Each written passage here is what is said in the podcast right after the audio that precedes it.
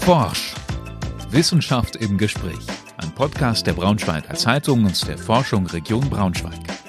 Herzlich willkommen zu einer neuen Folge von Forsch. Dem Wissenschaftspodcast der Braunschweiger Zeitung und der Forschung Region Braunschweig. Es ist ja eine ganz besondere Folge, diese Folge, denn wir machen eine Art Relaunch, nachdem wir jetzt eine etwas längere Pause hatten, wo man uns nur selten hören konnte.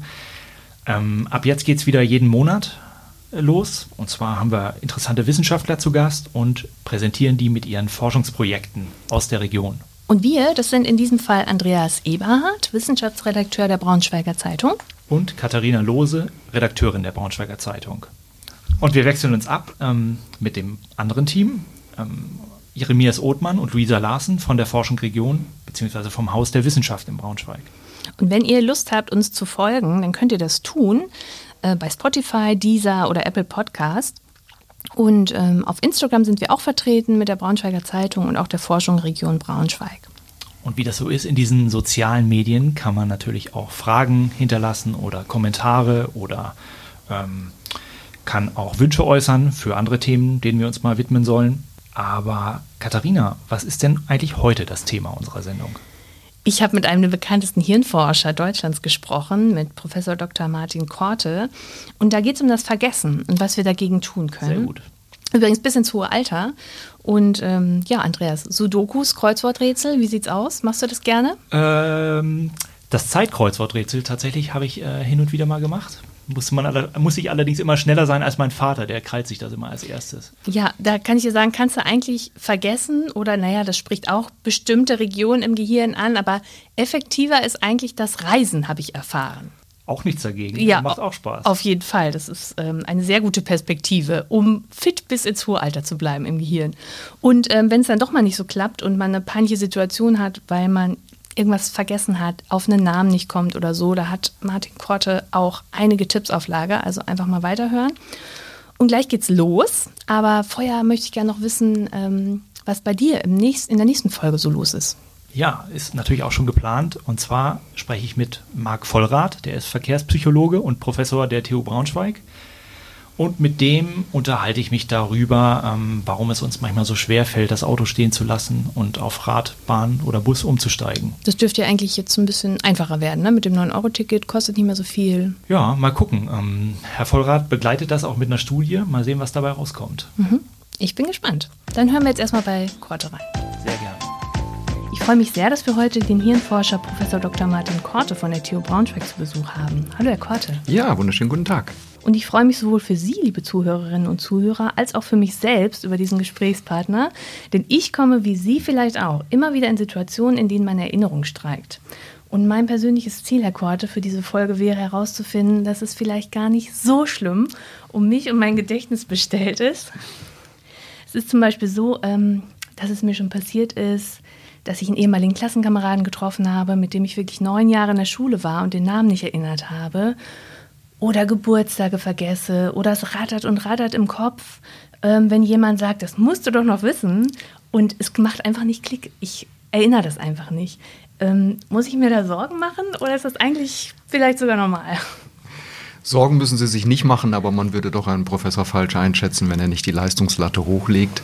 Äh, also man muss auch an sein Gedächtnis und an sein Erinnerungsvermögen äh, einen gewissen Anspruch stellen, weil tatsächlich auch das Gehirn die Leist, seine eigene Leistungsfähigkeit danach ausrichtet, was man von ihm erwartet. Also wir sollten zunächst mal davon von unserem Gedächtnis erwarten, dass es Dinge korrekt und präzise erinnert. Aber wir sollten auch nicht uns überfordern, denn tatsächlich jemanden, den man lange nicht gesehen hat und den man in einem Kontext sieht, wo man ihn noch nie gesehen hat, ist es tatsächlich schwierig, Name und Gesicht in Einklang zu bringen, wie zum Beispiel bei einem Mitschüler, den man nach vielen Jahren wieder trifft, das Gesicht sofort wiedererkennt kennt und den Namen nicht.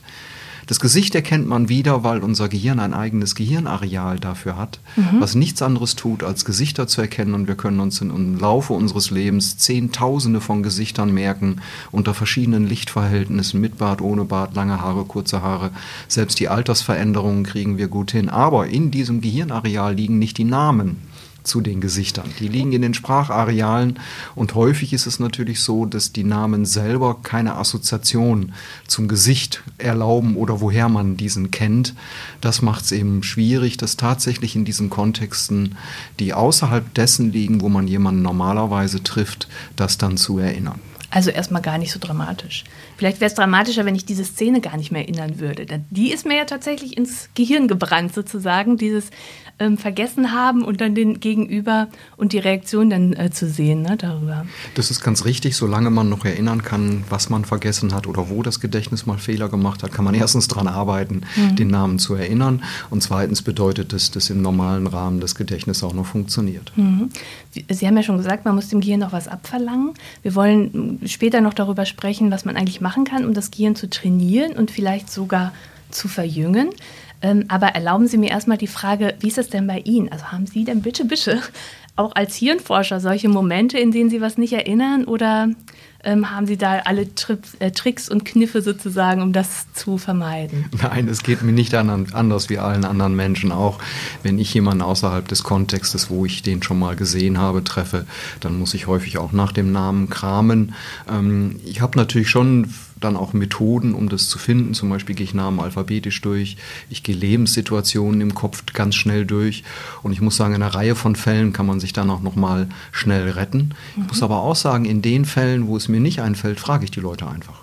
Und okay. sage, ich bin mir sicher, wahrscheinlich duzen wir uns, wenn wir uns so kennen und so begrüßen. Wir kennen uns äh, und sicher hast du auch schon erlebt, dass, und so geht es mir gerade auch, kleiner Tipp. Und dann sagen mir die Leute den Namen und dann kann ich beweisen, dass ich sie nicht vergessen habe, indem mir dann sofort ganz viele Lebenssituationen einfallen, woher ich die Leute kenne. Und man hat auch gleich das erste Gesprächsthema, nämlich Gedächtnis. Ja, das wäre auch schön gewesen. Das habe ich nämlich auch probiert. Ich habe ihn, dann, hab ihn dann einfach gefragt, und damit war das Gespräch dann beendet. Oh, in dem Fall hat es nicht geklappt. Vielleicht das nächste Mal.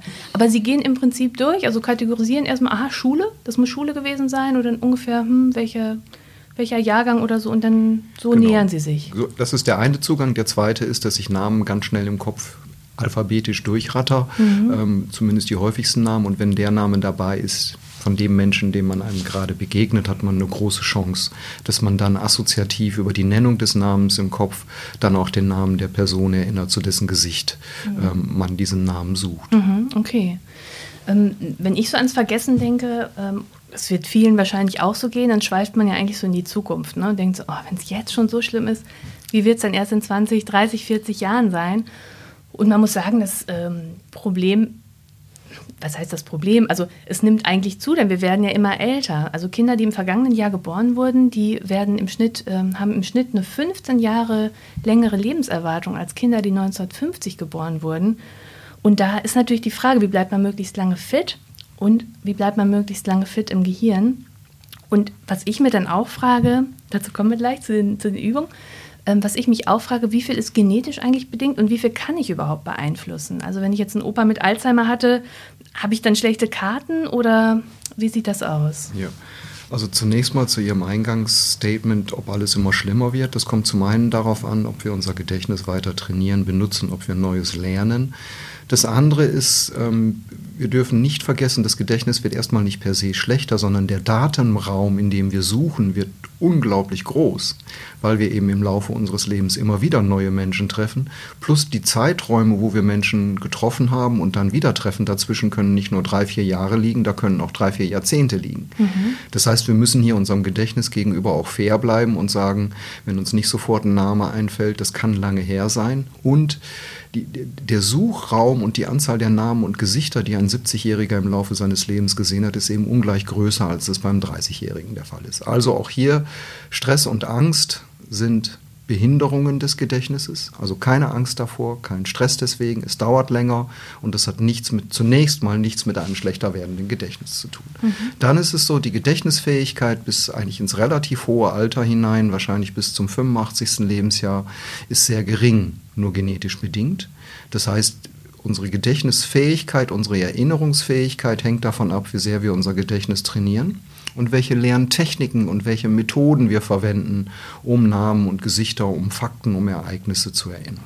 Was passiert denn eigentlich, wenn ich altere? Also ähm, ist das denn unwillkürlich, dass die Gehirnzellen absterben, gewisser Anteil? Oder ähm, Oder kann ich das komplett verhindern? Zunächst mal ist es so, dass ähnlich wie die Haut und wie die Organ anderen Organe altern, altert das Gehirn auch.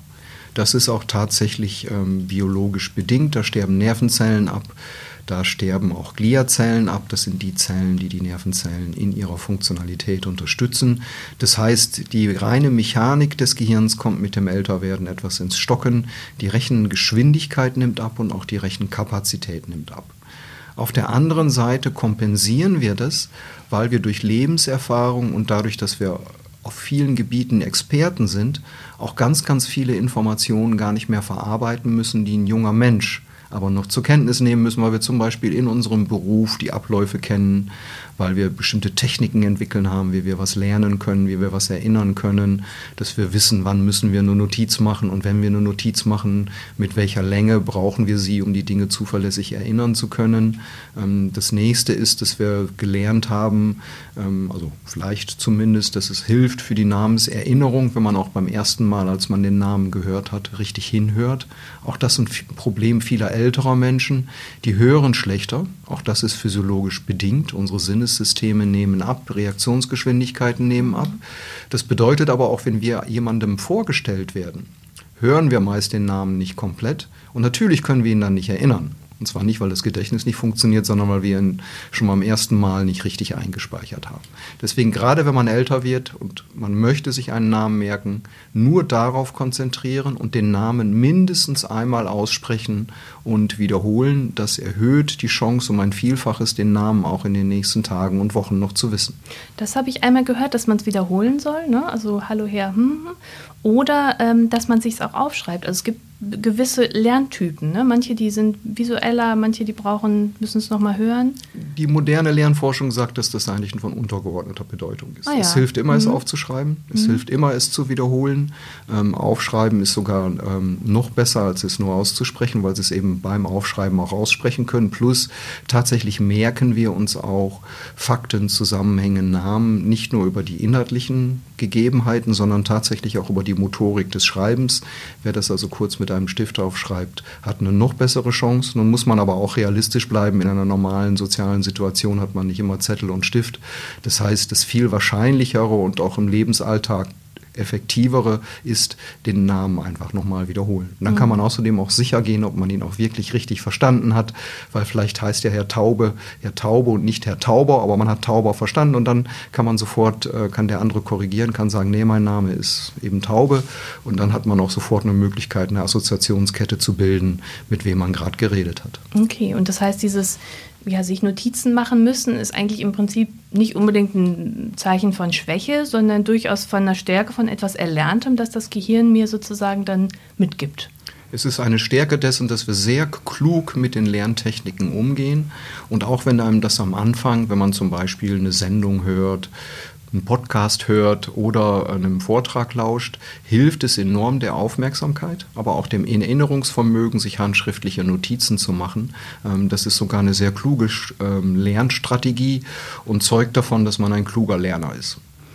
Und nochmal so zurück zu der genetischen Veranlagung. Gibt es da, ich weiß nicht, prozentuale Angaben? Was kann man verändern? Was ist festgeschrieben? Ja. Zum einen kann man davon ausgehen, dass gerade bei Gedächtnisleistungen etwa 20 Prozent genetischer Anteil ist. Also es gibt Menschen, die äh, tatsächlich ein etwas genetisch bedingt etwas besseres Erinnerungsvermögen haben, aber ein Großteil, vier Fünftel unserer Leistungsfähigkeit hängt a davon ab, wie lange wir bereit sind, Neues zu lernen. Wer häufig Neues lernt und noch gute Lerntechniken hat, der ist jemand mit einer guten genetischen Veranlagung, der aber wenig lernt, der häufig unkonzentriert ist, um Längen um Längen überlegen. Also insofern kann man sagen, dass die genetische äh, Voraussetzung ähm, geringer ausgeprägt ist. Bei Erkrankungen des Gehirns gibt es eine deutlichere genetische Komponente. Zum Beispiel bei der Alzheimer-Krankheit ist es so, dass es hier familiäre vererbte Faktoren gibt, nicht so sehr einzelne, sondern die Summe von bestimmten genetischen Voraussetzungen können die Wahrscheinlichkeit erhöhen, in einem bestimmten Alter die Alzheimer-Krankheit zu bekommen. Aber auch dann kann man durch seinen Lebensstil und durch die Art, wie man lebt und lernt und sich bewegt, beeinflussen, wann man diese Krankheit wahrscheinlich bekommen wird. Ich persönlich habe immer gedacht, ähm, dass Kreuzworträtsel eigentlich ein ganz guter Weg sind. Ähm, jetzt habe ich in Ihrem Buch Hirngeflüster gelesen, dass es nicht stimmt und schrecklicherweise noch dazu Sudokus auch nichts bringen. Was ist denn eigentlich sinnvoll zu machen? Sie haben schon gesagt, Neues zu lernen.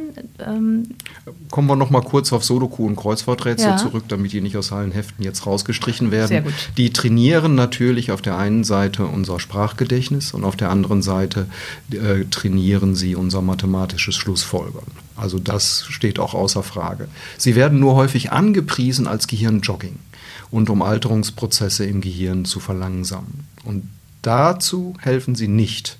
Wer also nicht gerne Sudoku macht, wer nicht gerne Kreuzworträtsel macht, ähm, der braucht die auch nicht unbedingt ähm, durchzuführen, um sein Gehirn jung zu halten. Wir kennen das von Nahrungsmitteln. Es gibt welche, die wir für sehr gesund halten. Ähm, die Brokkolisuppe, die wir vielleicht aber gar nicht so gerne mögen, aber aus kluger Einsicht ziehen wir sie der Currywurst vor, wo wir eben wissen, viele Kalorien, gerade im Ketchup ist unglaublich viel Zucker, ähm, macht also dick, ist schlecht fürs Gehirn, schlecht fürs Herz, also das entscheidet man sich bewusst. Wenn man das ähnlich bei Sudoku und Kreuzworträtsel macht, aber gar kein nicht, es so gerne tut, dann gibt es andere Möglichkeiten, zum Beispiel ein Leben lang neues Lernen. Eine sehr angenehme Form ist das Reisen möglichst auch noch in einem fremdsprachigen Land, wo man auch noch versucht, ein bisschen von der Sprache zu lernen, also auch eine Sprache, eine Fremdsprache zu erwerben, trainiert das Gehirn. Und wunderbarerweise auch Sport treiben. Das heißt, wenn wir uns physisch bewegen, und das muss nicht immer das Joggen und das Nordic Walking sein, das kann auch eine Stunde Gartenarbeit sein, wo also der Puls für eine bestimmte Zeit erhöht ist und wo man viele Muskelgruppen beansprucht, wirkt sich das auch positiv aufs Gehirn aus, weil die Wachstumsfaktoren die die Muskeln ausschütten, nicht nur auf die Muskeln zurückwirken, damit die wachsen, sondern die gehen auch in das Gehirn und sorgen dafür, dass in einem Gehirnareal, was für Lern- und Gedächtnisvorgänge wichtig ist, nämlich der Hippocampus, übersetzt Seepferdchen, dass dort noch neue Nervenzellen gebildet werden können, die dann quasi kompensatorisch für den Nervenzellverlust in dieser so wichtigen Gehirnregion für das Gedächtnis dafür sorgen, dass wir hier leistungsfähiger bleiben. Also das ist einer der wichtigsten Faktoren, um sein Gehirn zumindest nur langsam altern zu lassen. Wir können Alterungsprozesse hier nicht ähm, aufheben, aushebeln, aber wir können sie deutlich verlangsamen und hier eben auch insbesondere, was die Gedächtnisfähigkeiten angeht, länger fit im Kopf zu bleiben. Das hört sich ähm, so an, als würde das so nebenbei eigentlich funktionieren. Man muss sich nur bewegen. Das Schlimmste, was man machen kann, ist auf dem Sofa zu liegen und gar nichts zu machen im Prinzip. Genau, also, das ist sozusagen, also während unsere Gelenke es manchmal zu schätzen wissen, wenn sie geschont werden, muss man sagen, für eine Nervenzelle bedeutet das der Tod. Eine Nervenzelle lebt umso länger, je mehr sie beansprucht wird. Mhm. Und das andere ist auch, was das Bewegen angeht, ist es tatsächlich relativ einfach, zum Beispiel Stufen zu gehen, ähm, statt den Lift zu nehmen. Äh, das heißt, mhm. jede Möglichkeit zu nutzen, wo man sich selber bewegen kann. Auf dem Weg zum Einkaufen ähm, zu Fuß gehen ähm, sich dabei vielleicht sogar äh, die Einkaufsliste nur im Kopf merken und den Zettel bis zur Kasse in der Tasche behalten und dann erst in der Kasse nachschauen, ob man an alles gedacht hat. Ähm, all das ähm, sind eben wunderbare Formen, wie man seine Bewegung hochhalten kann. Und es gibt Untersuchungen aus Skandinavien, die zeigen, dass Menschen, die sich nur 20 Minuten am Tag bewegen, schon eine deutlich längere Lebenserwartung haben und eine geringere Wahrscheinlichkeit an Gehirnerkrankungen zu erkranken als Menschen, die sich eben vornehmlich nicht bewegen. Also bewegen hat einen unglaublich positiven Reiz, aber nicht nur das, sich auch trauen, etwas Neues zu lernen und etwas weiteres, was ich sehr angenehm finde, wenn ältere Menschen noch andere Menschen treffen zum Beispiel in Vereinen, wenn sie karitativ tätig mhm. sind, tun sie auch Gutes für ihr Gehirn, denn soziale Interaktionen sind auch für das Gehirn ein richtiges Gehirnjogging. Wir müssen Sprachareale aktivieren, wir müssen unsere Sinnesareale aktivieren, unsere Gedächtnisareale, weil wir ja immer gucken müssen, mit wem haben wir es zu tun, was müssen wir für Fähigkeiten einbringen. Meist bewegen wir uns auch noch dabei. Also soziale Interaktionen, gerade Vereinstätigkeiten mit anderen zusammen, noch in einer Spiel, Kartenspielgruppe oder Vergleich Vergleichbares tätig zu sein. All das sind Dinge, die tatsächlich einen ähm, erhaltenden Effekt auf das Gehirn haben und die das Gehirn großflächig breiträumig trainieren. Und wie ist das dann? Also da will man sich ja gleich anmelden in irgendeinem Verein. Ähm, Sie sagten ja neues äh, Lernen. Sollte ich mir dann jedes Jahr ein neues Hobby suchen? Oder ist es gut, wenn ich dann in dieser Gruppe bin, keine Ahnung, 30 Jahre im Chor, 40 Jahre im Sportverein? Die, die Anregung ist eher, dass äh, unsere Welt ändert sich. Wir haben neue Techniken, die heute eingesetzt werden. Wir haben politische Konstellationen, die sich ändern. Und wenn wir da am Ball bleiben, sowohl technisch wie auch hinsichtlich dieser politischen Informationen, die man aus Zeitungen, im Internet oder übers Fernsehen bekommen kann und man dort aktiv und rege teilnimmt, lernt man auch ständig Neues. Auch das ist eine Form. Das andere ist, nein, man muss nicht jedes Jahr etwas Neues lernen. Wenn einem das Spaß macht, gerne. Ich habe aber allerdings immer Sorge, ähm, dass dass Menschen ihren Lebensalltag danach ausrichten, wie sie möglichst alt werden und dann möglichst viele Dinge machen, an denen sie minimal viel Spaß haben. Ich meine, das Altwerden per se ist nicht unser, sollte nicht unser Lebensziel sein, sondern wir, sollen, wir wollen gesund und erfüllt alt werden. Und das bedeutet eben auch, die Dinge, die wir tun, sollten uns auch Spaß machen. Also ab und zu mal die Currywurst, ab und zu mal das Kreuzworträtsel, aber dann ähm, auch mal andere Sachen, aber eben nicht nur also was Freude macht im Prinzip. Was Freude macht, ja. aber sich eben auch was zutrauen und sich auch nicht ärgern, wenn es am Anfang nicht so gut geht. Weil viele mhm. ältere Mitbürger fangen nicht etwas Neues an, weil es am Anfang eben frustrierend ist, weil man Fehler macht. Man kann sich aber auch umgekehrt, man kann sich an den Fehlern freuen und zählt sie und sagt, guck mal, beim ersten Mal hast du 38 Fehler in der Fremdsprache gemacht, jetzt machst du nur noch 16 und übernächste Woche machst du noch 8. Ähm, es kommt heißt, auf die Beharrlichkeit an. Beharrlichkeit, aber eben auch, dass man bereit ist, so eine gewisse Frustrationstoleranz, eine Fehlertoleranz zu haben ähm, und dann eben, wenn man in diesem Geist noch Neues lernt, hat man häufig Situationen, wo man merkt, dass andere beeindruckt sind, was man in einem bestimmten Alter noch leisten kann. Ähm, aber es kann nicht der Anspruch sein, dass man jetzt meint, man müsste jedes Jahr eine neue Sprache lernen. Bei einer Fremdsprache am Ball bleiben, vielleicht auch mal wieder ein Musikinstrument anfangen, was man zu Schulzeiten mal gespielt hat.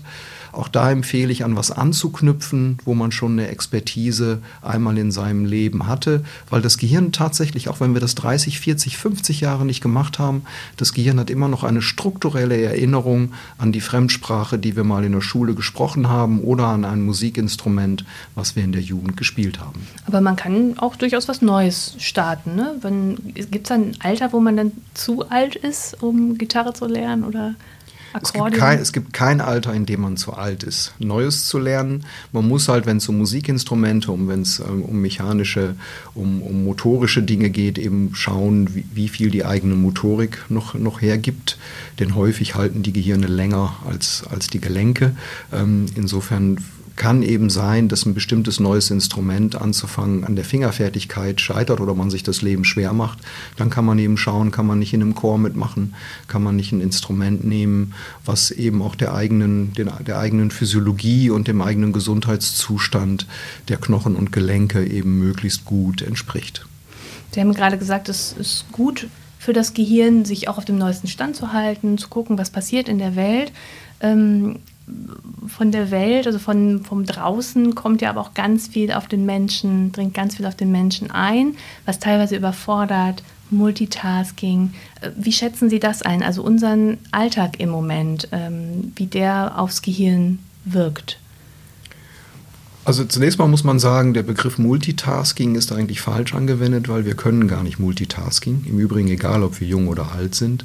Wir können nur schnell zwischen verschiedenen Tätigkeiten hin und her wechseln. Das nennen wir dann Multitasking. Das können jüngere, jüngere Menschen viel besser als ältere Menschen weil unser Gehirn vor allen Dingen im Stirnlappen, wo eben verhandelt wird, worauf wir uns konzentriert, besonders schnell und besonders stark altern. Das heißt, ältere Menschen sollten noch viel, viel mehr als jüngere Menschen darauf achten, dass sie ihre Handys auf lautlos gestellt haben, wenn sie in einer sozialen Situation sind, weil es ihnen noch schwerer fällt, zu wechseln zwischen einer Gesprächssituation und eben auf dem Smartphone schnell etwas nachzuschauen. Das sollten eigentlich jüngere Menschen auch nicht, aber die können da schneller wechseln als ältere. Ältere. Da heißt es also, sich zu konzentrieren. Und tatsächlich, Sie haben recht, unsere Welt ändert sich schneller, der Wissenszuwachs ist riesig. Und das bedeutet, ältere Menschen müssen noch stärker daran trainieren, selektiv mit Informationen umzugehen und auch mit der Überforderung, die sie in bestimmten Situationen haben, wenn halt zu schnell zu viel neu wird, eben lernen umzugehen, in dem Sinne, dass sie sagen, ähm, das ist jetzt ganz normal, dass ich das so schnell nicht alles neu lernen kann. Und das andere ist, man muss auch nicht jeden Trend ähm, mitmachen. Man kann auch bei bestimmten Dingen dazu stehen, dass man da seinen Gewohnheiten und Routinen traut und eben sagt, ich habe in anderen Bereichen schon so viel, wo ich Neues lerne. Ähm, ich vertraue jetzt hier meinen Gewohnheiten und Routinen, auch schon um Sicherheit in meinem Leben zu behalten und vor allen Dingen auch nicht in so eine chronische Stresssituation zu kommen, weil chronischer Stress ist tatsächlich etwas, was das Gehirn schädigt, was Nervenzellen noch schneller absterben lässt. Und auch wenn dieser Stress zu Schlaflosigkeit führt, muss man sagen, dass Schlaf ist einer der schlimmsten Bedrohungen unserer Gesellschaft, weil wir durchschnittlich über eine halbe Stunde allein in den letzten 20 Jahren an Schlafdauer verloren haben. Und der Schlaf ist wichtig zur Regeneration auch damit das tagsüber Gelernte im Gedächtnis abgespeichert werden kann und dadurch, dass Abfallstoffe im Gehirn abtransportiert werden, nur während der Schlafphasen. Also ganz, ganz wichtig, hier auf einen gesunden Schlaf zu achten. Man sagt ja, manche sagen, okay, ich brauche ich brauch nur drei Stunden, andere sagen, ich brauche neun. Gibt es da für das Gehirn eine gewisse Stundenzahl, die es braucht? Oder ich denke, damit sich nicht jeder für eine Ausnahme, also jeder sollte sich nicht für eine Ausnahme halten. Ähm, das heißt, für 95 Prozent aller Menschen trifft zu, dass man zwischen sieben und acht Stunden an Schlaf haben sollte. Mhm. Tatsächlich nimmt das im Alter ein bisschen ab. Das kann auf sechs Stunden runtergehen. Da muss man aber auch schauen, wenn man den Mittagsschlaf und den nächtlichen Schlaf zusammen addiert, ähm, ob da nicht zu okay. viel in den Mittag gewandert ist. Ja. Ähm, da wäre eben doch schon wichtig, eine kontinuierlich längere Schlafphase während der Nacht zu haben. Aber wie gesagt, da gibt es schon Indikatoren und da sieht man, dass es tatsächlich genetisch bedingt Menschen gibt, die mehr als als neun Stunden brauchen und genetisch bedingt welche, die weniger als sieben brauchen, aber die sind in einer ganz, ganz großen Minderheit. Und wenn man immer weniger als sieben Stunden schläft, auch an den Wochenenden, sollte man sich zunächst mal fragen, was für Lichtverhältnisse habe ich im Schlafzimmer? Äh, benutze ich vorm Einschlafen noch mein Smartphone, wo eben ein hoher Blauanteil im Bildschirm ist, der eine wachmachende Wirkung hat, mhm. plus eben das emotional Aufgewühlte, was man abends noch an Nachrichten vorfinden kann, hat man sich eine Stunde vorm Schlafengehen schon einigermaßen runtergefahren. Ähm, das sind eben so wichtige Faktoren, die man sich erstmal fragen sollte, bevor man meint, man gehört zu den 5% genetisch besonders Veranlagten, die wenig Schlaf brauchen. Und so am Stück, sind das dann so sechs Stunden, die man braucht, oder die Sie vorhin so erwähnt hatten? Hatten? Oder? Also der nächtliche Schlaf äh, ist ja meist sieben bis acht Stunden am Stück. Wenn man dann zwischendurch mal aufstehen muss, das ist sicher kein Problem. Auch dass man mal kurz wach wirkt, ähm, ist kein mhm. Problem, weil die Schlafphasen dann automatisch weitergehen. Aber man muss wissen, dass so die Schlafphasen so anderthalb Stunden dauern. Und von denen ist schon gut, wenn man mindestens vier, vielleicht sogar fünf gehabt hat. Okay, also wenn man das dann so addiert, ne? sechs Stunden in der Nacht und dann im Mittagsschlaf nochmal zwei Stunden hat oder? Wenn man älter wird. Ich meine, ein Arbeitnehmer wird. wird das nicht schaffen. Genau. Der, der sollte das nachts machen. Genau. Ähm, wie ist das eigentlich mit den Gehirnzellen? Wie, ähm, wie funktioniert das, wenn man älter wird? Also wenn so eine Gehirnzelle stirbt, die ist dann unwiederbringlich verloren oder ja? Und neue entstehen dann, wenn man also eine Nervenzelle, die stirbt, ist erstmal unwiederbringlich verloren und in 98 Prozent unserer Gehirnareale können diese Nervenzellen noch nicht wieder neu gebildet werden. Das heißt, die sind unwiederbringlich verloren. Wir haben zwei Gehirnareale, in denen noch neue Nervenzellen gebildet werden können. Das eine Gehirnareal hat was mit Riechen zu tun. Da können die, die Riechzellen kontinuierlich ersetzt werden. Und es gibt eine zweite Gruppe von neu bildenden Nervenzellen im Hippocampus, einem für das Gedächtnis wichtigen Gehirnareal Zahlen, wo halt durch neues Lernen, aber eben auch durch körperliche Bewegung noch neue Nervenzellen erfolgreich in bestehende Netzwerke eingebaut werden kann und damit eben den Verlust von Nervenzellen, die in diesem Gehirnareal abgestorben sind, ersetzen können. In anderen Gehirnarealen geht das nicht, zum Beispiel in der gesamten Großhirnrinde funktioniert das nicht. Und äh, wo, wozu ist die zuständig? Also was erinnert man da? Was wird da der Hippocampus ist wichtig beim Übergang vom Kurz- zum Langzeitgedächtnis. Das heißt, der bestimmt, welche Informationen im Langzeitgedächtnis abgelegt werden und an welcher Stelle in der Großhirnrinde. Und es ist auch wichtig für den Abruf, wo wir eben über verschiedene Assoziationen eben auch Informationen wieder abrufen können. Und auch dafür ist der Hippocampus wichtig. Und dafür ist auch zum Beispiel wichtig, um dem Hippocampus zu helfen, dass wir schon beim Abspeichern versuchen, aktiv Assoziationen zu einzelnen Faktennamen, Umständen, Begebenheiten, Ereignissen ähm, bewusst durchzugehen und zu bilden. Das erleichtert den Abruf. Mhm. Und der Geruchssinn muss ja dann sehr ähm, sehr stark sein für, das, für die Gedächtnisleistung, ne, fürs Erinnern. Also wenn ich jetzt einen Geruch aus der Kindheit äh, dass man darüber Erinnerungen abrufen kann, nehme ich an. Das ist richtig, weil Geruchsinformationen ohne groß verschaltet zu werden direkt in, im Gehirn landen. Ähm, sie haben einen generellen Effekt auf das Gehirn. Bestimmte Frühlingsdüfte können Kindheits-, Jugenderinnerungen hervorrufen. Aber in den seltensten Fällen sind das ganz spezifische Erinnerungen. Das kann mal ein spezielles Parfüm sein, das kann mal ein spezieller Mittelmeergeruch sein, der an einen Urlaub erinnert. Aber meistens ähm, führen Geruchsinformationen zu nicht vorhersagbaren Wiedererleben von Lebenssituationen, die mit diesen Gerüchen assoziiert sind. Mhm. Ich würde gerne nochmal auf das äh, Thema dementielle Erkrankungen zurückkommen, ähm, wie Alzheimer. Sie haben vor rund einem Jahr äh, so eine Forschungsarbeit rezensiert von Forschern aus Großbritannien und ähm, Belgien war das, glaube ich. Deren Ergebnisse deuten darauf hin, ähm, dass man Alzheimer ähm, möglicherweise früher entdecken kann, als das heute der Fall ist. Könnten Sie uns da nochmal einen Einblick geben, was das genau bedeutet? Ja. Also man hat bis vor wenigen, wenigen Jahren gedacht, die Alzheimer-Krankheit ähm, entwickelt sich und also nicht diagnostiziert für etwa zehn Jahre, bevor dann Menschen ähm, in ihrem Gedächtnisverlust, im Sprachverlust, im Verlust der sozialen Interaktionen ähm, klinisch relevant und offensichtlich werden. Und äh, mittlerweile geht die moderne Forschung davon aus, dass es wahrscheinlich sogar 20 oder 25 Jahre so ist, dass die Krankheit schon begonnen hat. Und die neuen therapeutischen Verfahren, die es jetzt gibt, erlauben es, dass man über Bluttests schon sehr früh auf der einen Seite Risikofaktoren feststellen kann Dazu gehören hohe Cholesterinwerte, ähm, dazu gehören tatsächlich auch eine genetische Analyse, wo man Risikofaktoren bestimmen kann. Und dazu gehört eben auch ein Abfallprodukt von einem Vorläuferprotein, das ist das sogenannte A-Beta, was im Gehirn Ausfällungen bilden kann, die dann Nervenzellen schädigen. Das sind die berühmten A-Beta-Plaques. Und dieses so eine Ablagerung. So eine Ablagerung, genau. Und es gibt noch eine zweite Ablagerung, die wird von einem Molekül namens Tau gebildet. Die bildet sich innerhalb von Nervenzellen. Aber beide Moleküle gibt es eben auch im Blut und in anderen Körperzellen. Und im Blut lässt sich die Konzentration mittlerweile bestimmen. Und man kann daraus ein gewisses Risiko ableiten, an der Krankheit zu erkranken. Das ist jetzt noch keine Diagnose. Die Diagnose muss ein Neurologe stellen, die muss man mit bildgebenden Verfahren stellen. Aber es ist schon mal eine Risikoanalyse, ähm, die ähm, dann auch die Hausärzte, aber später dann eben auch die Neurologen darauf hinweist, oh, wir müssen hier auf diesen Patienten besonders aufpassen. Da könnte sein, dass über erste Gedächtniseinschränkungen, man nennt das im Englischen mild cognitive impairments, also sie haben kleinere kognitive denkerische Einschränkungen, damit beginnt es und das kann dann eben in eine Alzheimer-Krankheit übergehen und das möchte man natürlich so früh wie möglich diagnostizieren. Allerdings muss man auch sagen, diese frühe Diagnose macht natürlich erst so richtig dann Sinn, wenn ich auch eine Therapie habe.